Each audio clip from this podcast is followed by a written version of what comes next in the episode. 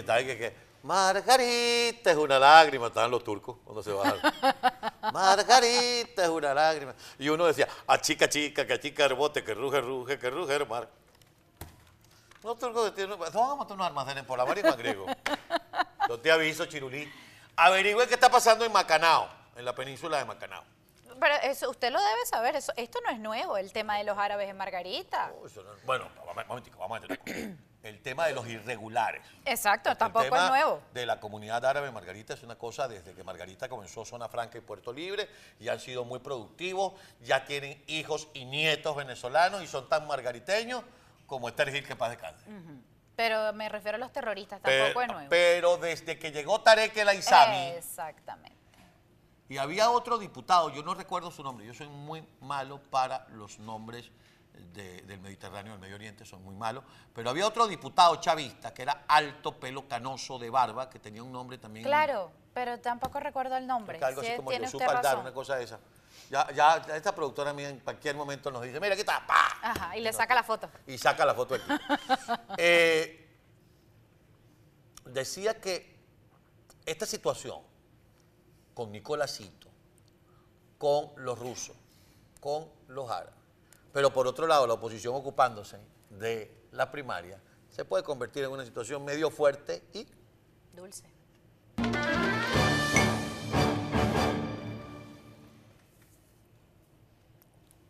Ese es el tema. El tema es que mientras los factores de oposición están pensando en las próximas elecciones, Maduro no está pensando en las próximas elecciones porque él las da por ganadas. Él ya las tiene listas. Entonces, están haciendo el trabajo, como lo hace Ortega cuando le abre la puerta a los rusos, como lo hace Maduro abriéndole la puerta a los iraníes, a los argelinos y a los turcos. ¿O ustedes creen que ellos fueron a hacer negocios de cooperación de verdad turística? Y es que de verdad van a venir de Irán, van a venir de Turquía y van a venir de Argelia a pasar un fin de semana en Margarita y a comer vuelve a la vida en la playa de Pampatar. No, hermano. Ahí hay negocios turbios y como decía Castro Cando en su entrevista con Miguel Ángel Rodríguez, ahí está metido el bodoque del hijo del dictador, que como bien dijo Castro, Castro lo dijo de una manera decente, de escasa formación intelectual, un bruto del carajo, un analfabeta funcional. Donde lo han puesto no ha funcionado, medio aprendió qué es lo que toca el tipo. Ay, ¿verdad que él también estuvo tocando un instrumento ah. en el Fuerte Tiuna? A sopla flauta. Es un soplador de flauta. Estuvo en el récord. ese Él es como el flautista de Jamelín. Él toca la flauta y vienen el poco de ratas detrás de él. ¿Ah? Igualito. Bueno, y eso es su negocio. Ese pana llega al sur de Venezuela, a Ciudad Bolívar, se va a un helicóptero y abre un maletín y empiezan los tipos a bajarse de la mula porque él es el que otorga, tú explotas aquí, tú explotas allá. Y si no le hacen caso, entonces ahí va la Guardia Nacional de Alcahuete. Eso lo hace Nicolás Maduro Guerra. Para eso sí está formado.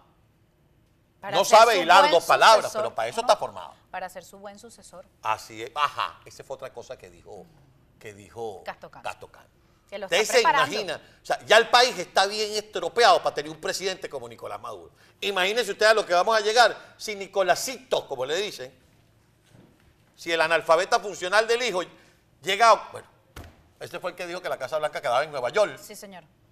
Ahí está hoy. En un, en un debate. ¿Cómo se llama el diputado? Ese mismo es. Repítalo usted. Adel El Zaballar. A ver, a ver. ahí ahí está, lo- mírelo ahí. Estados Unidos acusó de narcoterrorismo a Adel El Zaballar, exdiputado venezolano, miembro del cartel de los soles.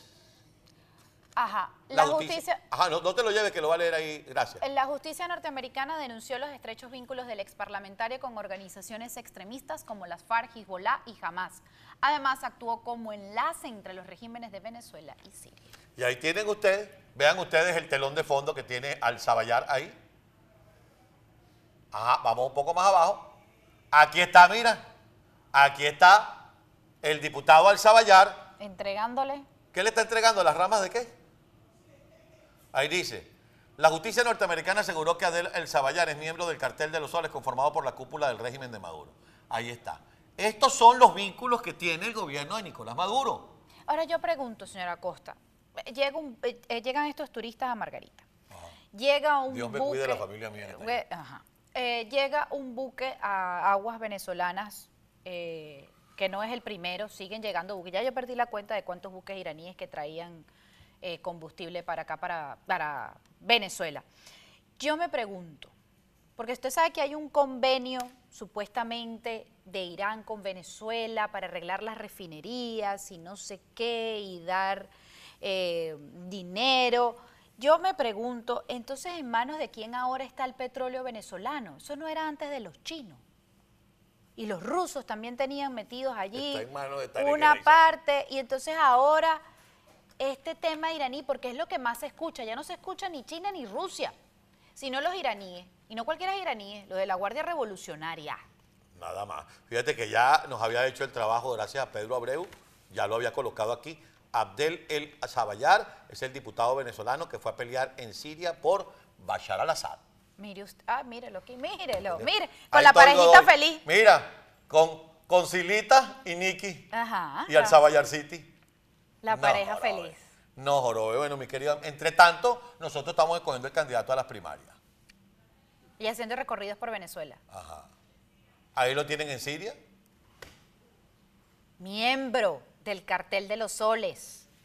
Ahí lo tienen. ¿Ah? Mis queridos amigos, lo cierto del caso es que la política venezolana es mucho más que política. Que el régimen de Nicolás Maduro es mucho más que una dictadura que viola derechos humanos, que acabó con la libertad de expresión y que hace lo que le da la gana. Que es mucho más que una narcodictadura. Es una dictadura narcotraficante, terrorista y aliada a lo peor y más peligroso del mundo.